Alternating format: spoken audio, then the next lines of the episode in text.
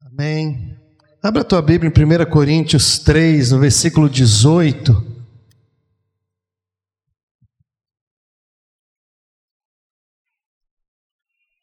Primeira Coríntios 3, versículo 18.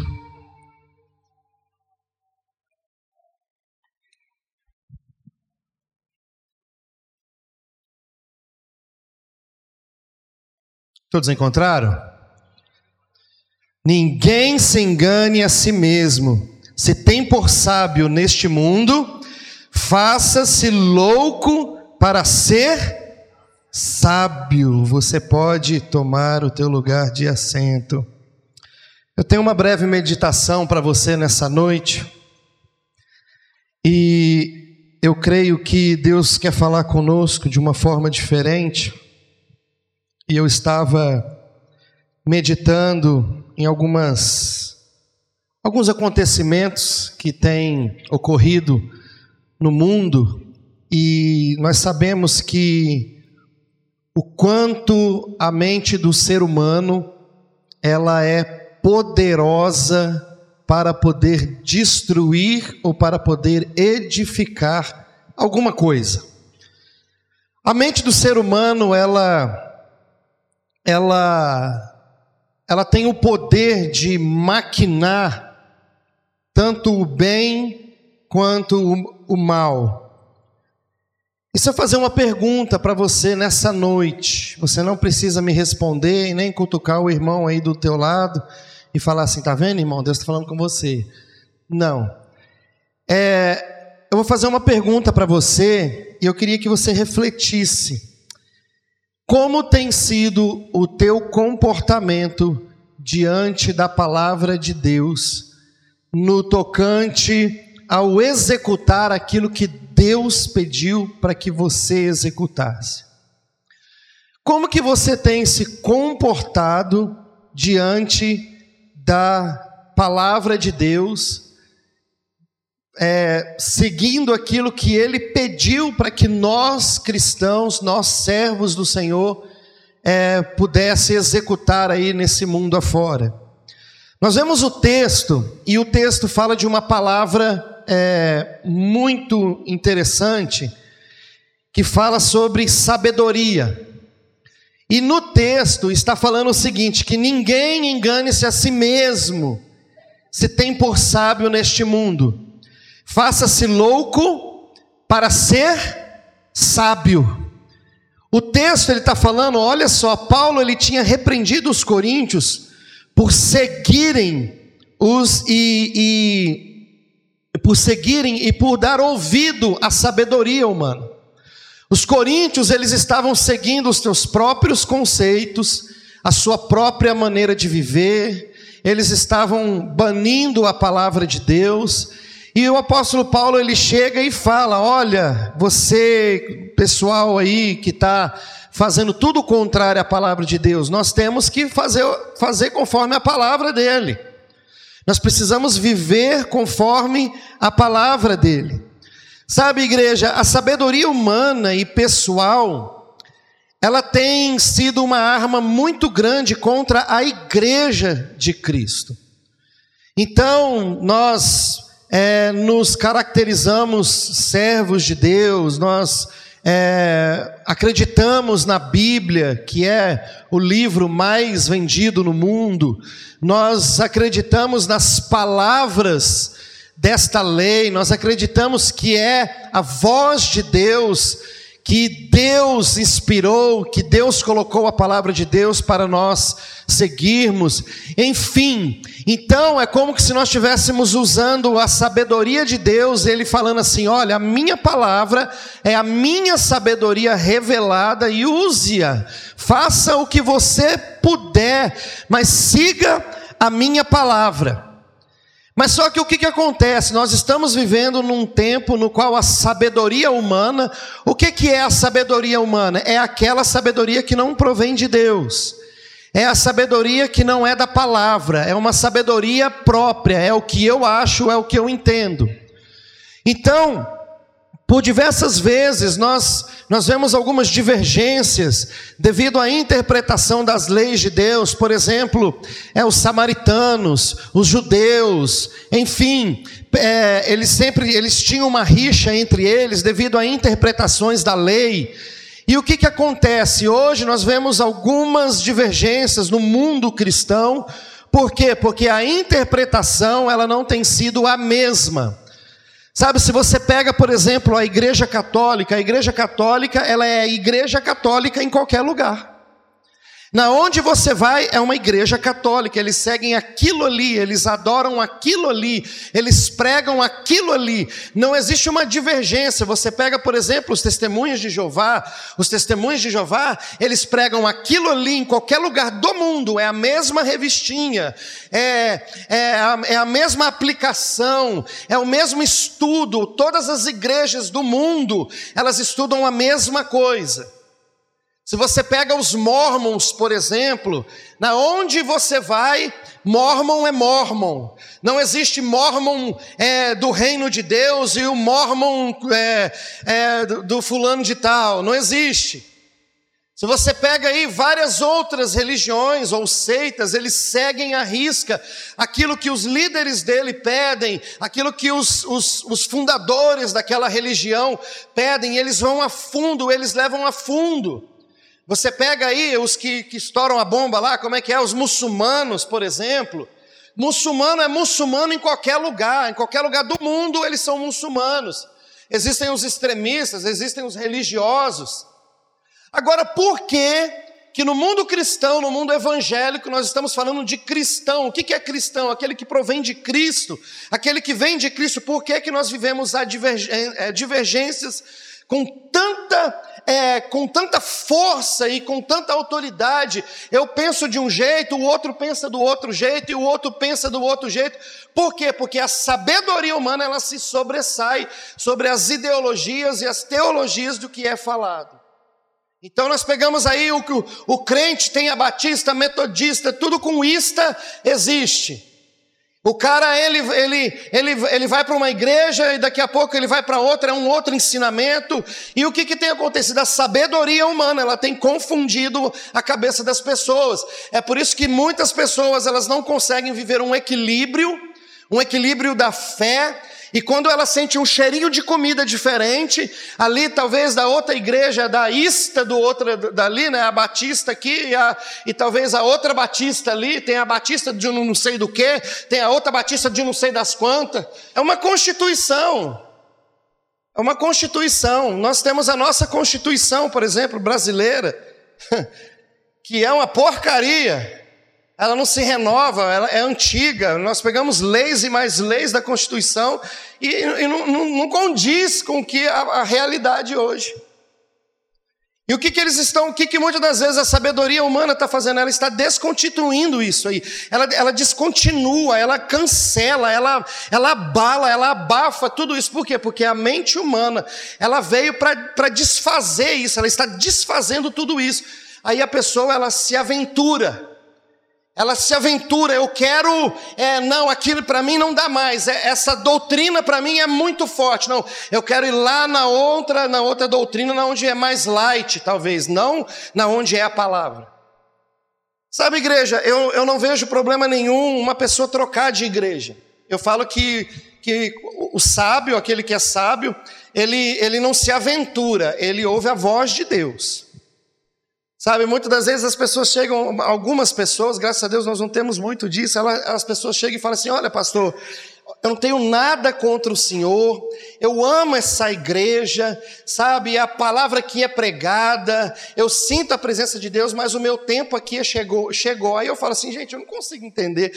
Gosta de mim, tem palavra, tem louvor, e o tempo dela aqui chegou. Mas que tempo é esse que chegou? São pessoas aventureiras. É, não, não sei. O pastor pregando todo dia, todo domingo lá. É, estou enjoado, vou sentir o cheirinho de outra comida. Eu não estou falando daqueles que talvez Deus colocou ele ali por um certo tempo e talvez aquilo que Deus quer fazer na vida dele ele não vai encontrar ali, aí Deus vai move ele para ele trazer um crescimento, para ele desenvolver. Eu acredito nisso e isso acontece dentro da própria igreja. Nós nós deslocamos um líder que era disso de um departamento aqui, aconteceu isso agora nessa semana. Você pega um líder de um departamento aqui, desloca ele para um outro departamento e sim, o corpo ele vai rodando, ele vai girando, ele vai movimentando. Mas as ideias, as ideologias humanas, ela tem atrapalhado o conceito da verdadeira religião que é Jesus Cristo. Jesus Cristo ele veio para mostrar, olha, eu sou a verdadeira religião, faz o que eu faço. Eu que ligo, o que, que a palavra religião vem do, do latim, que, que, que, traduzindo significa religare, ou seja, que liga. A religião, ela sempre vai, a função da religião é ligar o homem a Deus.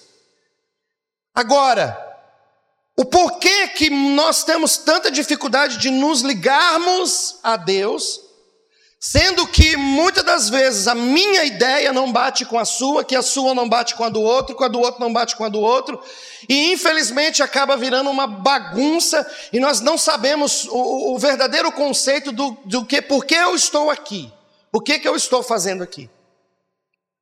Sabe, igreja, eu acredito que as deduções, é, as eloquências e as palavras e os estudos, ela jamais ela pode, humano, eu estou querendo dizer do lado humano, ela jamais ela pode ultrapassar a sabedoria de Deus. E o que que acontece? Muitas das vezes a minha forma de pensar, ela está ultrapassando aquilo que Deus queria, talvez uma coisa tão mais fácil, tão mais simples, mas o meu modo de pensar acaba atrapalhando aquilo que Deus tem para a minha vida. Sabe, eu fico pensando às vezes, é, qual que é a opinião se eu pegasse e falasse, Senhor, vamos caminhar aqui dentro da CNT agora, sabe, Jeová, e eu vou apresentando cada pessoa daqui, olha, esse daqui é Maria, esse aqui é José, João, e, e o Senhor, Ele olhando para mim e falando assim, olha pastor, eu penso isso a respeito dessa pessoa. Mas, Senhor, por que, que o Senhor. Não, porque ela pensa dessa maneira. A Bíblia fala que em Atos 2 eles eram unânimes. Você sabe o que, que significa a palavra unânimes? Todos estavam na mesma visão. Todos estavam no mesmo pensamento. É por isso que existe dissoluções dentro da igreja, é por isso que existe confusões dentro da igreja, é por isso que existe partidos dentro da igreja, porque partido é algo que não é inteiro, ou seja, está dividido. São opiniões divididas, são questionamentos divididos, e muitas das vezes a igreja é uma igreja dividida devido à forma que cada um dentro dela pensa a respeito do reino de Deus.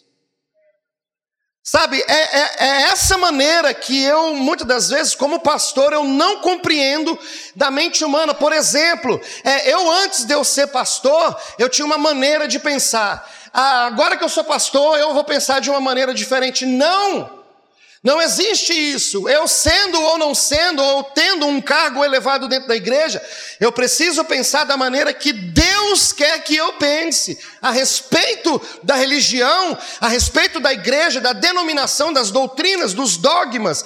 Eu preciso me enquadrar aquilo que Deus está querendo falar para a igreja, para que a igreja comece então a desfrutar das coisas do Senhor.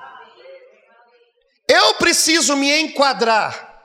Sabe, nós tivemos uma reunião de obreiro, de, de, de membros, é, aqui na igreja na sexta-feira. Eu creio que foi produtiva, apesar do silêncio da igreja. Até agora eu só estou ouvindo cri, cri, cri, cri, cri, cri. A igreja se calou. E eu esperava que talvez a igreja se manifestasse de uma certa maneira, não, pastor. Algumas pessoas, algumas não, uma pessoa me, me mandou um, um áudio, e uma pessoa mandou um áudio para a pastora falando da reunião. Outras pessoas nem vieram porque talvez não era prioridade, né? É membro, mas não é prioridade, enfim. Outros justificaram porque trabalharam, receberam visita, enfim. É justificável. Eu, eu, eu, eu, eu sou muito maleável em, em questão disso. Mas quando se fala da igreja de Deus, quando se fala de um grupo que Deus plantou em um lugar, e estamos falando de mentalidade. O que é mentalidade? É a maneira que você pensa, é a forma que você pensa. E Deus, na palavra de Deus, diz que quando uma pessoa se converte a Cristo, a nossa mentalidade ela deve ser trocada. Não é assim que o apóstolo Paulo fala que, que agora aquilo que eu vivia na carne eu vivo pela fé. E a fé vem de onde? Pelo ouvir, e ouvir o que? A palavra de Deus. E o que é a palavra de Deus? É a ideia de Cristo, é a ideia de Deus a respeito do nosso caminho que vai nos levar à salvação. Está aqui na palavra. Eu não, eu, não preciso, eu não tenho que pensar e falar o que eu acho. Tem muitas das coisas que eu faço e às vezes eu não, eu não concordo. Mas por que, que eu faço? Eu faço porque aí eu vou na palavra, eu peço para Deus falar comigo e Deus fala: olha, você não tem que fazer o que você acha. Porque se a gente for fazer o que a gente acha, a gente vivia sem lei nenhuma. Não é? Nós íamos ser um, uns fora da lei, todo mundo. E eu vejo esse texto, ele está falando assim: olha, a sabedoria humana e pessoal, as deduções, as eloquências, elas não podem ultrapassar, ultrapassar a sabedoria de Deus. E Mateus fala que a nossa justiça, ela não deve, ela deve ultrapassar a justiça dos fariseus. E o que, que é ultrapassar a justiça dos fariseus? Nós nunca devemos estar no mesmo nível da mentalidade humana. Nós temos que estar sempre acima da mentalidade humana. Nós temos que pensar com a cabeça de Deus, com o cérebro de Cristo. E muitas das vezes é por isso que a igreja não está produzindo, a igreja não está dando fruto, a igreja não está gerando ovelha. Por quê? Porque eu penso no grande não ele é, mas no grande o quem eu sou. Não é assim? Eu nosso que estás nos céus santificado seja o meu nome, seja feita a minha vontade, assim na terra como nos céus. O meu pão de cada dia me dá. O crente, ele é me dá, me dá, me dá. Sabe, igreja, nós vemos o apóstolo Paulo ele exortando a igreja de Coríntios, porque ele está falando assim: olha, se tem por sábio nesse mundo, então faça-se de louco para ser sábio. O que, que ele está. É como se ele estivesse falando assim: olha, você vai ter que, para você não se igualar ao mundo, você vai ter que, você vai ter que mudar a sua maneira de pensar. Então, quando você pensa o contrário do mundo, a Bíblia diz que a sabedoria de Deus ela é loucura para os homens. Você está compreendendo que o apóstolo Paulo, em outras palavras, está querendo dizer: igreja, vocês precisam pensar o contrário desse mundo, vocês precisam ir na contramão desse mundo, vocês têm que ir até os confins da terra pregando o meu nome e, e batizando em nome do Pai, do Filho, do Espírito Santo. Vocês têm que ir agora. Como que está a igreja de Deus? A cada dia mais ela está pegando o fluxo do mundo, ela está se parecendo com o mundo ela está se adaptando com o mundo, ela está se conformando, ou seja, tomando forma do mundo. Por quê? Porque a mentalidade humana, a sabedoria humana, ela está deturpando a sabedoria de Deus e, a, e o que Deus pensa a respeito da igreja.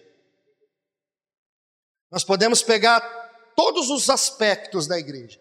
A igreja está prostituída. A igreja está banalizada. Nós estamos banalizando a igreja, eu estou banalizando a igreja. Porque muitas das vezes nós somos covardes de não cumprir o que Deus está pedindo. Você sabe por quê? Porque é da forma que eu penso, a forma que eu quero que aconteça, a maneira que eu quero que seja, do jeito que eu quero e não da maneira que Deus está pensando a respeito da igreja. É por isso que tem pecado dentro da igreja. Cada dia mais existe uma justificativa para pecar dentro da igreja. E quando a Bíblia fala assim, olha, bem-aventurados que choram, porque serão consolados, ele está falando que daqueles que choram por causa do pecado. Qual foi a última vez que você chorou por causa do teu pecado? Ai, irmão.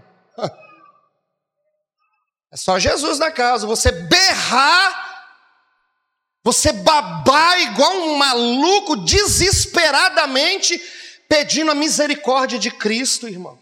Você já fez isso? Mas o que, que tem acontecido? Por causa da mentalidade humana, o pecado ele tem se tornado é, eficiente dentro da igreja. Ele tem se tornado conveniente dentro da igreja. Ah, não, esse pecado aí não, não pode, não tem problema não. Pode, pode pecar.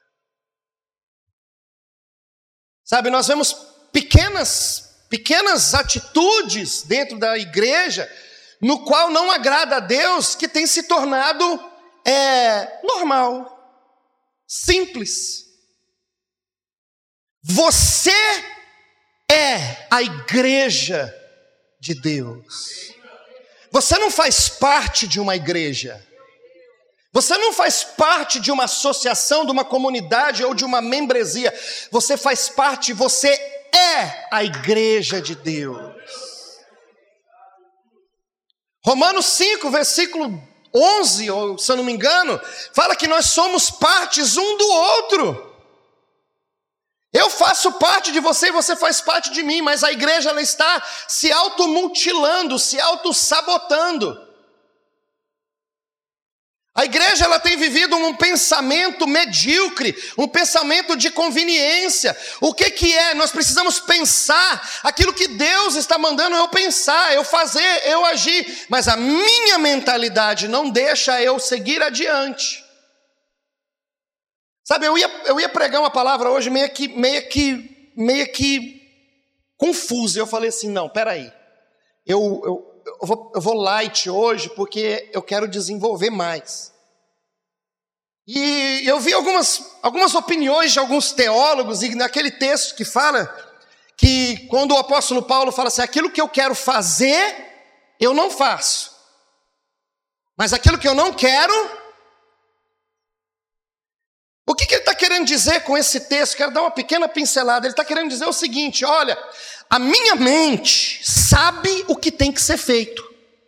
A minha mente, ela entende. Eu, eu, leio a Bíblia, olha, o pastor prega, a pastora prega, e o missionário fala, e o presbítero, e vem o homem de Deus e abre a palavra de Deus, e a igreja dá glória a Deus, aleluia, e a igreja falta pouco voar, e a igreja entra numa apoteose, e Deus derrama, e a igreja vai e se alimenta e fala assim: ai que culto maravilhoso, meu Deus do céu, por que, que tanta maravilha? Nós não, nós nós não conseguimos ficar de pé diante da glória de Deus, mas então, igreja, por que, que nós não vivemos aquilo que está sendo pregado?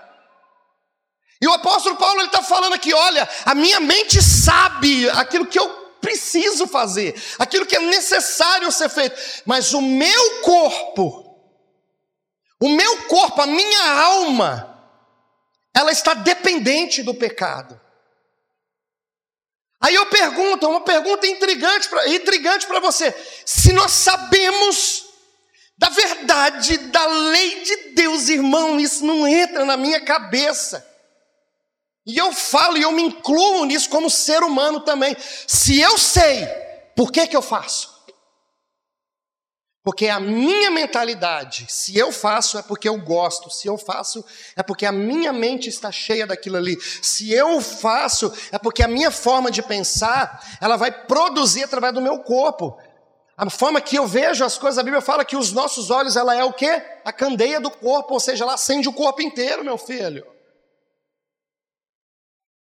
Você está entendendo? A sabedoria humana e pessoal ela tem que ser deixada de lado e a igreja precisa entender que o que eu penso e o que eu não concordo não vale de nada, mas eu preciso fazer aquilo que Deus quer. Porque eu sei que aquilo que eu quero fazer, a minha mente fala: olha, eu quero, eu quero. Não sei se já aconteceu com você, você sair de dentro de um culto e você fala assim: olha, hoje eu vou mudar minha vida, hoje eu vou chegar em casa, eu vou quebrar tudo lá que está me atrapalhando, eu vou jogar fora aquilo que está me, me impedindo e tal. Aí você fala assim: não, hoje eu mudo de vida. Aí quando passa duas horas depois, você não, não faz nada daquilo, já voltou ao normal, já está tudo sereno novamente e tal. Por quê? Porque não houve uma mudança de mentalidade. Sabe, igreja, muitas das vezes a nossa opinião, ela pode ferir a opinião de Deus. A nossa opinião, a minha maneira, eu, eu posso ferir a opinião de Deus. Eu preciso colocar na minha cabeça, na minha mente, que olha, a Bíblia diz: olha, todos pecaram e destituídos estão da glória de Deus. Todo mundo vai pecar, irmão. Todo mundo vai pecar, todo mundo vai pisar no tomate, porque tem crente que acha que não pode pecar, irmão. Que se nós não pudéssemos pecar, a gente já estava no céu de glória, com o corpo glorificado, santificado e ó, pronto e acabou de vestes brancas, imaculada, revestido de glória e de honra. Agora, sabe por que, que nós estamos aqui? Porque nós somos pecadores ainda, meu filho, e tem uma jornada pela frente, e eu preciso caminhar, e eu preciso caminhar. A caminhada é longa, mas enquanto eu não chego no meu destino final, o que, que eu tenho que fazer? Eu tenho que permanecer diante das leis de Deus, e todo dia eu preciso buscar a santificação. Você erra hoje, Erra amanhã, levanta e continua. Erra hoje, olha, vou tentar, vou continuar. A Bíblia diz que enquanto houver fôlego de vida, ainda há esperança, mas precisa existir humilhação. Coloca a tua boca no pó. Quem sabe a esperança para você? Você está entendendo? Deixa eu te falar uma coisa, igreja. Se você morrer agora, nesse exato momento, para onde você vai? Para o céu ou para o inferno? Só mandar a igreja levantar a mão aqui agora. Olha, quem é salvo aí, levanta a mão. Nossa, a igreja vai todo mundo levantar a mão porque eu sou salvo. Mas de fato, muitos aqui não estão salvos, irmão. E a Bíblia ainda diz que aquele que se diz está de pé, vigia para que não caia. Então, quem está de pé aí, vigia, meu filho, que você também pode sobrar. Por causa da mentalidade humana, por causa da maneira que o ser humano ele está pensando a respeito das coisas do Senhor. Por que, que é pregado, pregado, pregado, falado, falado, falado? Mas não há mudança de atitude. Por quê? Porque a maneira de pensar não muda. A maneira de viver não muda. Mas, pastor, é um turbilhão de coisas na minha vida. Eu preciso mudar tanta coisa. Muda uma coisa de cada vez. Porque quando você muda uma coisa, uma coisa puxa a outra. Você parou, você deixa de pecar hoje, amanhã você não peca mais, depois da manhã você não vai pecar mais. Ai, pastor, pequei. Não, aí você volta tudo de novo e começa. Quando daqui uns dias você está imune, você está ali, ó, protegido, mas tem que ter palavra, tem que colocar em prática as leis de Deus. Sabe, eu vejo que o apóstolo Paulo ele tinha uma preocupação muito grande. Por quê? Porque ele estava falando de uma igreja, irmão. Ele estava falando de um povo. E eu pregar para a igreja, para mim fazer barulho, e eu levantar a igreja num, num, num, barulho, numa emoção, e talvez numa, numa, numa algo fictício, sabe? Que no, quando acabar o culto, da porta para fora, está todo mundo da mesma, do mesmo jeito. Não é assim que acontece? Deus vem, a gente prega a palavra, que maravilha, glória a Deus, aleluia. Aí vem aquele poder de Deus, Deus, Deus ele, ele, ele não aviva, não, não vou falar aviva, Deus ele renova a nossa vida, porque avivamento é mudança de caráter. Uma pessoa que tem um caráter transformado, ela passou por um, um avivamento. Deus renova a igreja, a igreja experimenta o poder de Deus.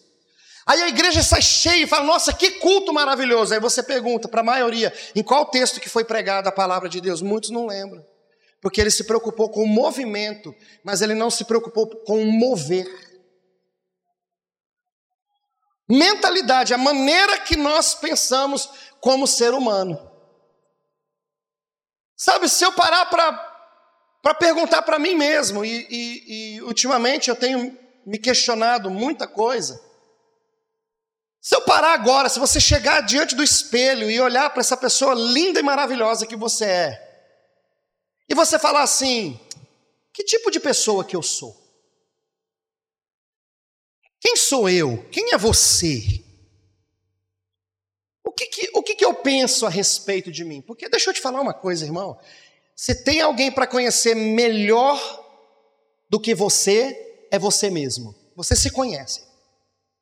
O problema do ser humano é que ele é orgulhoso em assumir quem ele é. Ele não assume. Mas você que se conhece melhor do que eu e de qualquer pessoa, melhor do que o teu pai e com a tua mãe que te gerou. Você se conhece. Você sabe o nível de esquisitice que você tenha. Você se conhece. Mas para que haja uma mudança de, de, de, de mente, de, de uh, aquilo que nos associa com o Senhor, eu preciso confessar quem eu sou. Eu preciso chegar diante de Deus e falar assim: eu sou uma porcaria. Quantos de vocês chegou diante de Deus e falou você é uma porcaria? Eu já cheguei diante de Deus e já falei assim: Senhor, me leva. Eu já estou fazendo hora extra aqui nesse mundo, não presto mais para nada. Me leva. Aí você começa a falar, Senhor, eu faço isso, não dá certo, eu falo isso, não dá certo, não dá certo, não dá, ninguém me ouve, não sei o que lá, eu errei ali, eu errei lá, acolá e tal, Senhor, estou colhendo frutos, não sei o que. Ah, Senhor, me leva, que eu sou uma porcaria. E aí nós nos esquecemos que é possível passar por uma transformação de vida. Nós chamamos isso de conversão. Não de convencimento, é conversão. É mudar o rumo, mudar o caminho. Você está indo para cá, você vira e vai para lá. Isso é conversão. Mas nós precisamos deixar de ser convencidos de que até um certo ponto eu creio em Deus, a partir de para lá eu já não creio mais. E aí o que eu penso me domina, e o que eu falo me domina, e a, a maneira que eu quero viver é a maneira que eu vou viver, pronto, acabou, e ninguém se mete na minha vida. Né? É o síndrome da Gabriela. Eu nasci assim, vou morrer assim. Gabriela. Sabe, igreja? Eu tenho o direito, por exemplo, de tentar me sobressair em cima de uma pessoa, só porque eu acho que a minha ideia, a minha maneira de pensar é melhor do que a dele? Eu tenho esse direito? Eu não tenho esse direito, irmão. Sabe, nós vemos. É, é, isso acontece dentro da igreja também, infelizmente. Mas vamos, vamos para o mundo. Vamos lá, vamos para a ideologia secular, mundana. Você vai numa empresa, tem alguém querendo te derrubar lá dentro da, da empresa. Você vai para uma escola, tem alguém querendo te derrubar lá dentro da sua escola. Não é assim? Você vai para a igreja, tem alguém querendo te derrubar dentro da igreja. Se tem uma coisa, irmão, que você pode perder a tua viagem de vir querer falar comigo, é quando você vem falar mal de uma pessoa para mim, para você se sobressair a ela. Pessoas que vêm julgar o trabalho da outra. Ah, fulano, não, pastor, que fulano está fazendo tudo errado. Fulano está não sei o que. Não, não perde seu tempo comigo, não, que eu não vou te dar ouvido. A minha forma de pensar, se você vem falar mal de uma pessoa para mim, e talvez você possa estar até certo, mas só porque você veio com ofensa e você veio de uma maneira é, apontando o dedo, julgando essa pessoa, não, não, não vem, não vem, porque eu não vou, eu vou proteger, eu vou defender a pessoa. Ah, mas se ela está errada, eu vou chamar ela no canto depois e falar assim: olha, você fez isso, está errado. Aí eu vou conversar com a pessoa. Você está entendendo? Será que porque eu, a minha maneira de pensar, ela talvez seja uma maneira melhor do que a sua? Eu tenho esse direito de tentar passar rasteira em você e te derrubar para mim tomar aquele lugar e, e eu ser o bambambam bam, bam da, da turma? Eu não tenho esse direito. Isso é pensamento mundano. É isso que o apóstolo Paulo está falando, de o pensamento desse mundo, da sabedoria desse mundo, porque a sabedoria de Deus, ela contribui para o reino de Deus, a sabedoria de Deus, ela contribui para o reino, para o nome de Jesus ser glorificado, para que o nome da tua igreja, o nome do teu irmão, o nome, o nome de Cristo seja glorificado em todas as coisas. Ah, igreja, eu eu tenho visto os noticiários falando da Amazônia, né, e tal, que e aí bota a culpa lá no presidente, sendo que todo ano tem queimada lá no, na Amazônia, né? É, é, você está entendendo como que as pessoas elas não se rendem às ideias do outro? Elas não se rendem às ideias do outro. A ideia deles tem que permanecer. É por isso que existe esquerda e direita.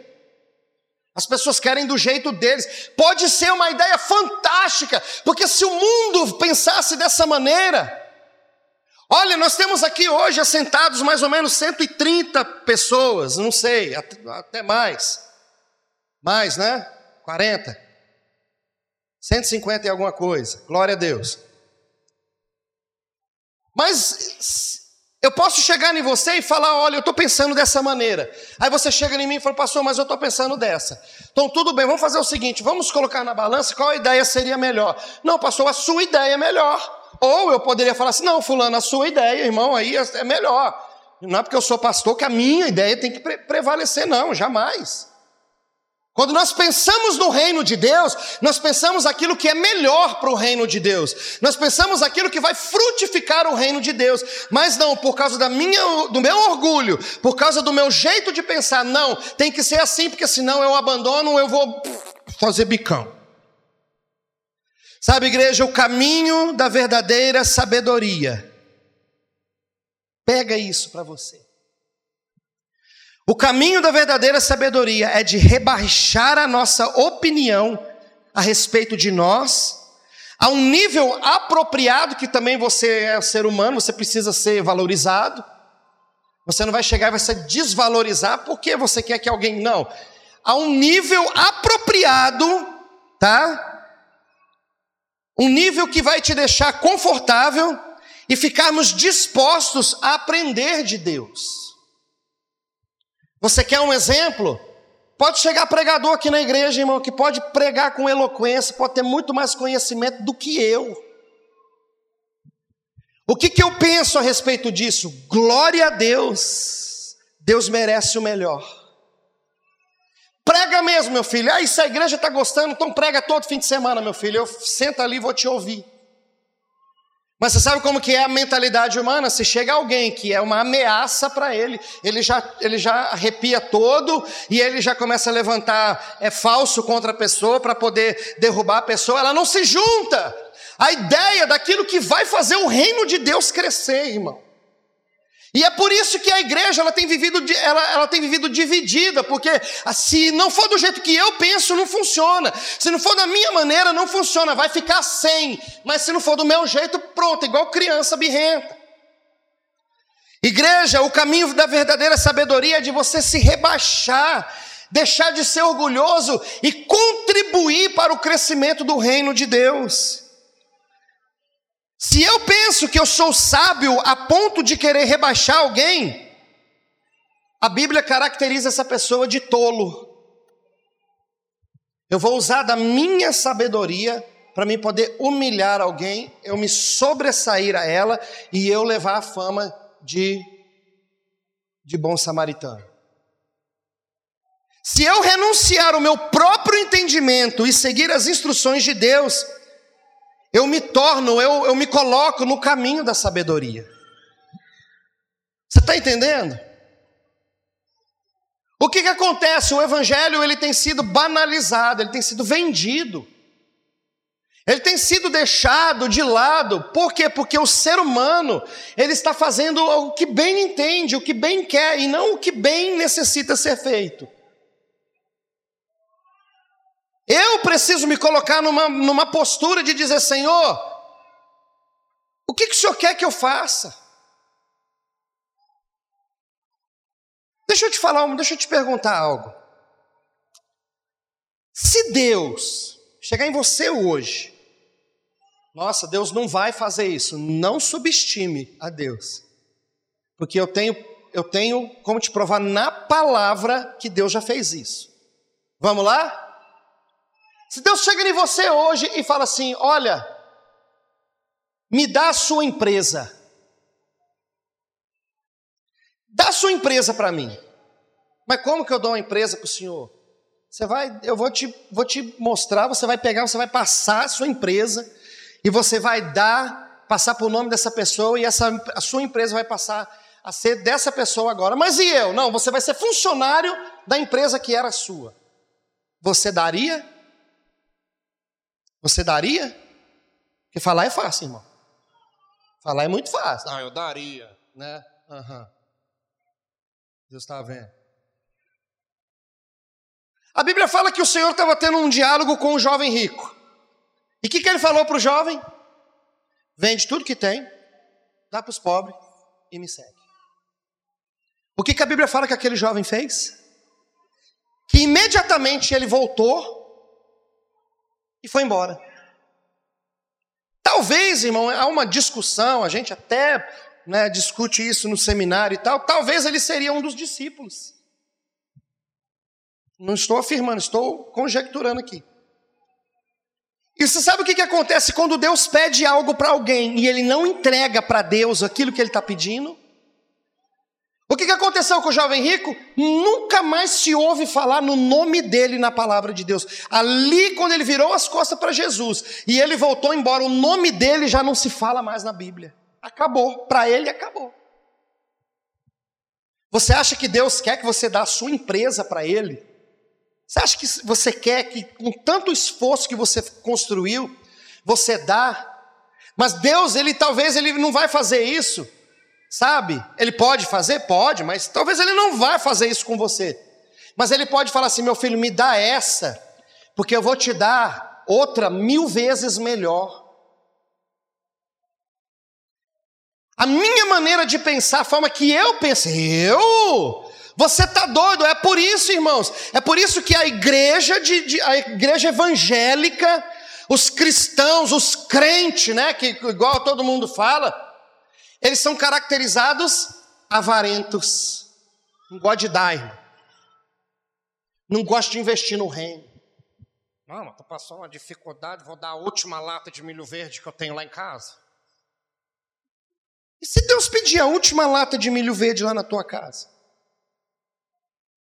Nós tivemos uma experiência, uma certa feita. Eu trabalhava na igreja de Paraupeba. Chega um senhor no meu escritório e fala assim: Olha, eu estou vindo da Bahia. Eu vim aqui por causa de um emprego numa serraria que tem aqui. Quando eu cheguei aqui, a vaga já estava ocupada. Eu, estou, eu, eu, sou de, eu sou da Bahia, estou na casa do meu irmão em, em Sete Lagoas. Só que eu não tenho como voltar para Sete Lagoas. Ele falou assim: Olha, eu deixo minha carteira de identidade, meu título de eleitor, deixo meus documentos, tudo com o senhor, pastor. Se amanhã eu não volto, e paga o senhor o dinheiro que o dinheiro que eu peguei emprestado. Igreja, eu estava com 17 reais no bolso, que era a gasolina para mim voltar para Sete Lagoas, que eu morava aqui. 17 reais. E eu falei assim: Jesus amado, os meus últimos 17, o que, que eu vou arrumar? O Espírito Santo falou comigo: dá. Ranquei a carteira, falei assim: o que, que o senhor está precisando? Quanto que é a passagem? A passagem é 6,50, pastor. Eu falei para ele: Você já comeu? Não, pastor.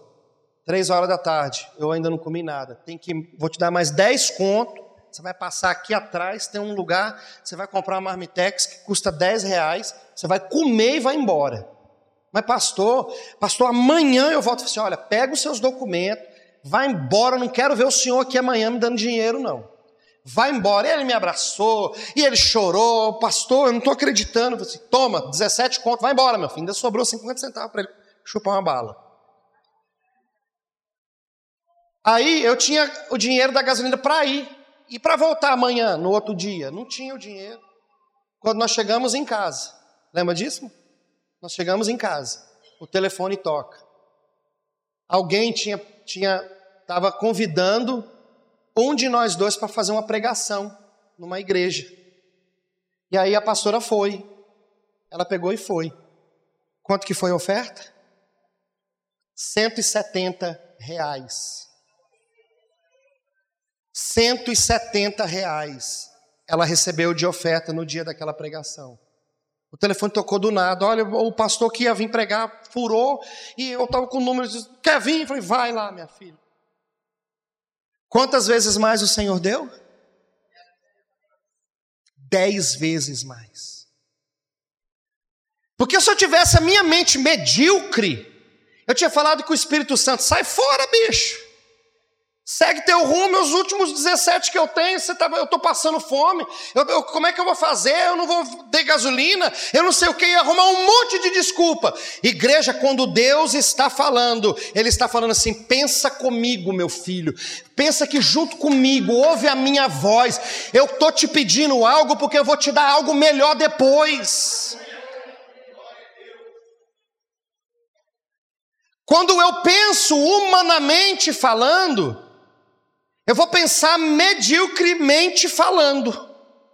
Agora, quando eu penso espiritualmente, Deus está pedindo, meu filho, tem coisa que Deus não precisa nem pedir, dá. Dá, irmão, porque é dando que se recebe, é plantando que você colhe. Tem coisas que não precisa Deus chegar em você, olha, assim diz o Senhor, dá.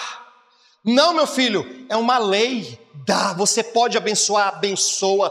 Tira o escorpião do bolso, dá dinheiro, dá comida, dá abraço, dá amor, dá carinho, dá o ouvido. Dá, irmão, entrega, entrega para ele. Faz conforme ele está te falando. Deixa de pensar como humano, porque crente não tem que pensar humanamente falando. Crente tem que pensar espiritualmente falando. Por isso que tem gente que cai todo dia, que está na carne. É o que o coração sente, é os desejos, é a vontade. Eu estava conversando com o Senhor nessa madrugada, passamos uma madrugada meio conturbada lá em casa. Eu passei mal, passei a noite em claro. Quando foi de manhã, a pastora passou mal de novo, tive que levar ela para o hospital, fui tomar soro na veia, uma loucura. E eu estava falando com o Senhor e eu estava entregando algumas ideias para Ele. Olha, Senhor, eu preciso entregar isso para o Senhor, eu preciso deixar isso para o Senhor. Senhor, eu amo tanto isso, Senhor. Senhor, o Senhor não sabe o tanto que eu amo. O Senhor não sabe, Senhor, o tanto que isso. O Senhor falou comigo na hora: me ama na mesma intensidade que você ama isso aí. Ó. Sabe, tenha esse desejo, essa vontade, esse anseio da mesma maneira que você tem para isso, tem para mim que você vai ver. É fácil falar, irmão. A gente não quer dar. A gente está apegado. A gente ama. A gente quer. A gente sente prazer. A gente sente falta. E tantas outras coisas eu tenho falado, feito algumas reuniões aqui na igreja. Sabe, Deus falou comigo que Ele está querendo romper com a igreja. Ele está querendo romper com a igreja. Mas se nós não mudarmos a maneira que nós pensamos, de humano falando para espiritual falando, Deus não vai romper. Deus, Ele quer fazer o impossível por mim, por você. Mas se eu não parar para ouvir e praticar o que ele está me pedindo, irmão, nós vamos ficar vivendo uma vida estagnada, parada. Se eu renunciar ao meu próprio entendimento e seguir as instruções de Deus, eu me torno para o caminho da sabedoria. E você sabe qual que é a nossa maior fraqueza e talvez o nosso maior erro? Nós queremos impressionar Deus, irmão. Eu fico querendo impressionar Deus, porque eu sou espiritual. Eu fico querendo impressionar, é, impressionar Deus, porque eu jejuo. Nossa, porque eu canto, porque eu vou na igreja, porque eu dou meu dízimo, eu dou minha oferta. Eu fico tentando impressionar a Deus. Sabe, ah, eu quero impressionar a Deus com a minha maneira de viver, e não é isso que Deus quer. Olha a mentalidade do crente, irmão. Ele fica tentando chamar a atenção de Deus. Deixa eu te falar uma coisa para impressionar Deus, vamos falar cientificamente falando na palavra. Para impressionar Deus, para você, eu impressionar Deus, você teria que ter os atributos muito maiores do que o próprio Deus, irmão. Para você impressionar Deus, você teria que ter poderes maiores do que o dele. Irmãos, nós estamos falando de um Deus que ele pega o globo terrestre nas suas mãos e ele faz o que quer. Nós, nós, estamos falando de um Deus que ele já fez a luz do sol retroceder, que ele já abriu o mar vermelho, que ele já curou, que ele já salvou, que ele já fez de tudo, que ele já livrou da cova dos leões, que ele já fez de tudo, da fornalha, que ele já fez de tudo e mais um pouco. Você faz isso? Você vai além disso? Então você não, nunca vai impressionar Deus. Para impressionar Deus, você tem que ser maior que Ele. Eu sou tecladista, sou pianista. Para você me impressionar como músico, você tem que tocar mais do que eu, irmão. De eu parar e eu abrir a boca e falar assim, nu. Tem uns chinesinhos na internet que dá vergonha. Os pivetes de 5 anos de idade, tocando a, a, a, a sinfonia de Beethoven, parece que ele está brincando com, com, o piano. E eu falo assim: eu tenho 38 anos de idade, eu não consegui tirar nem a primeira parte. E o molequinho toca. E faz cara, irmão, e olha e ri, dá uma raiva. Pivete.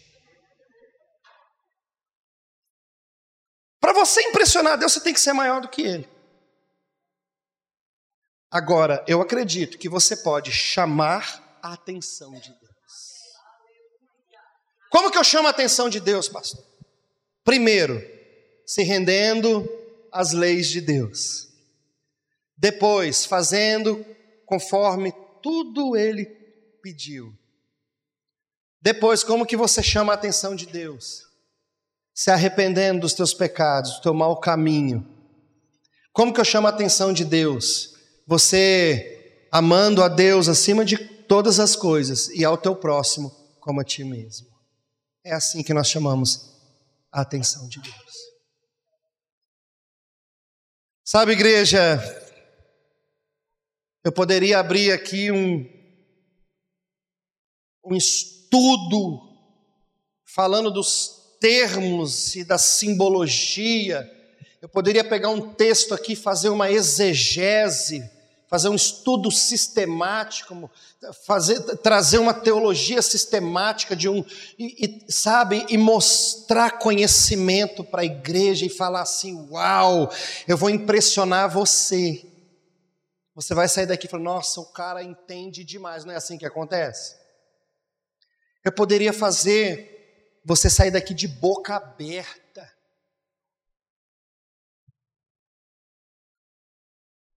Mas você sabe o que, que tá, Deus está querendo? Deus ele está querendo o seguinte: meu filho, minha filha, me dá, me dá, me entrega, pensa igual eu. Está aí a palavra. Seja forte, seja corajoso. Entrega o teu caminho. Deixa eu trabalhar, deixa eu agir na tua vida, entrega. Sabe o que é o problema? Nós falamos demais, irmão. Nós falamos demais, nós apontamos o dedo demais, nós, sabe, nós criticamos demais nós achamos que nós somos bons demais. Você sabe quem que é bom, irmão? Deus é bom. Nós não somos é nada. Nós vivemos de favor, que se chama graça, que é um favor imerecido, que se renova a cada manhã. E ai de nós, se não fosse o Senhor. E se você tem que se sujeitar a alguma coisa, sujeitai-vos, pois, por debaixo da mão de Deus, meu filho. Se você tiver que fazer alguma coisa, faça para a glória do Senhor. Se você tiver que cantar alguma coisa, cante para a glória do Senhor. Senhor e fique sabendo de uma coisa: tu não é nada, tu não é ninguém, tu é um vaso vazio sem a presença de Deus. É isso que eu preciso fazer todo dia. Tá vendo aqui, Senhor? Aqui tem um covarde. Aqui tem um ser humano que bate cabeça 24 horas por dia, mas deixa eu falar uma coisa para o Senhor. Eu estou garradinho no Senhor, não vou desistir. Sabe, quem tem coragem de fazer isso, de chegar diante do Senhor e falar: Senhor, tem uma porcaria aqui. Se o Senhor não quiser falar comigo, eu já fiz isso com Deus. Senhor, tem uma porcaria aqui querendo falar com o Senhor. Se o Senhor não quiser me ouvir, tudo bem, o Senhor continua sendo Deus do mesmo jeito, porque eu não mereço. Você, já, você, você tem coragem de fazer se chamar de porcaria na presença de Deus? Porque é isso que nós somos, irmão. Não somos nada. Aí sabe o que, que acontece? Eu faço, eu oro, eu profetizo, eu toco, eu canto, eu voo dentro da igreja, eu bato as asas, eu tenho o dom disso, daquilo e daquilo outro. Grande coisa, irmão, você não é nada. Você é um miserável. Dependente de Deus e achando que sabe alguma coisa, que eu acho que nada, o teu diploma para Deus, meu filho, Deus não vê isso, sabe? Ó, o teu conhecimento, a tua eloquência, o teu vocabulário, a tua gramática, a tua profissão, o que você tem, a tua conta bancária, glória a Deus, irmão, que você está lá com um milhão na conta, glória a Deus, tá? Eu ainda não estou, irmão, mas deixa eu te falar uma coisa, isso não significa nada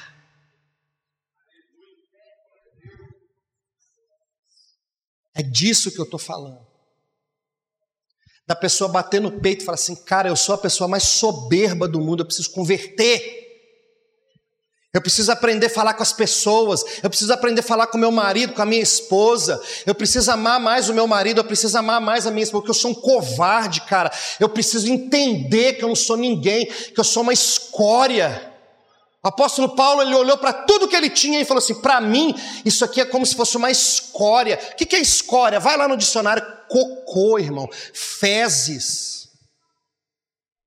Um cara que fazia parte do sinédrio, um cara que era doutor, um cara que falava vários idiomas, um cara que era eloquente. Ele chega diante do Senhor: Senhor, tudo que eu tenho, tudo que eu sou, para mim é escória, Senhor. Isso não vale nada para mim. Davi, o homem segundo o coração de Deus, que pisou no tomate com Jeová. Aí o cara chega com o coração arrependido diante de Deus e fala assim: Ô oh, Senhor, me perdoa, me perdoa, Senhor. Cria em mim, ó Deus, um coração puro e renova em mim o teu espírito. Senhor, não não me lances fora, Pai, da tua presença, porque o meu coração, Senhor, meu coração está clamando por ti. Salmo 51. Nós estamos falando de Davi, irmão. Aí Deus olha para ele, e ele olha para Deus, e ele fala, e é, o, é, um, é, rico, próspero. A Bíblia diz que nunca, se, nunca houve um rei como Davi em Israel. Nunca. Aí ele pega e fala assim: Senhor, do que adianta eu ter toda essa riqueza? Do que adianta, Senhor, eu ter a maior frota de camelo da, da região? Ouro, prata, funcionário, tudo bacaninho, do que, que adianta, Senhor? Do que adianta eu ter todos os bens dessa vida e eu não ter o Senhor, que é o maior bem que eu posso ter na vida?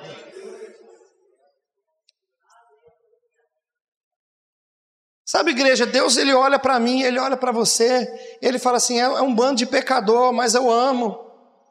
Você sabe por que, que ele ama? Ele ama porque ele fala assim: olha, porque todo dia chega de noite, ele entra na minha presença e fala assim: Senhor, olha, mais um dia, Senhor, eu errei, Senhor. Eu, o, o, você sabe qual que é o meu problema, irmão? É quando a pessoa não tem temor, irmão. Ela erra de safadeza, de pilantragem. Eu não estou falando de uma fraqueza, eu não estou falando de uma queda, eu não estou falando de um problema que ela teve, que levou ela aquilo ali, e ela está ali com o coração arrependido, igual Davi mesmo aconteceu. Ele se arrependeu, ele pagou para ver, mandou chamar, errou, fez o que foi, mas ele viu depois. Nós precisamos viver dessa maneira, viver cada dia para Deus e amar a Deus acima de tudo, a Deus acima de todos. Nós precisamos amar a Deus, sabe? Mesmo aquele momento de crise que você fala assim: ah, cara, eu quero desistir desse negócio, eu sei lá, e Deus fala assim: não, meu filho, continua mais um pouco, não, eu quero desistir, eu vou fazer de novo, eu vou, eu vou, sabe, Deus, eu não, não, não dá mais. E ele fala assim: não vai não, meu filho, fica mais um pouco, deixa eu fazer na tua vida. E você fala: não, eu vou, Jeová. Aí ele pega e fala assim: Não, não vai, meu filho. Aí você fala: Tá bom, Senhor, eu, eu, eu me rendo. É isso que Deus quer, que a nossa mentalidade ela deixa de ser humana e começa a ser celestial, irmão, espiritual. Você está entendendo? Você respirar aquilo que Deus quer não é fácil, irmão. A Bíblia fala que esse mundo jaz no maligno. O pecado está à porta. Mas lá em Apocalipse ele fala assim: Olha, eis que estou à porta. Ele também está à porta. Eis que estou à porta e bato. Se condicionou aqui, aí depende de mim agora. Se você deixar eu entrar, eu vou ceiar com você e você comigo.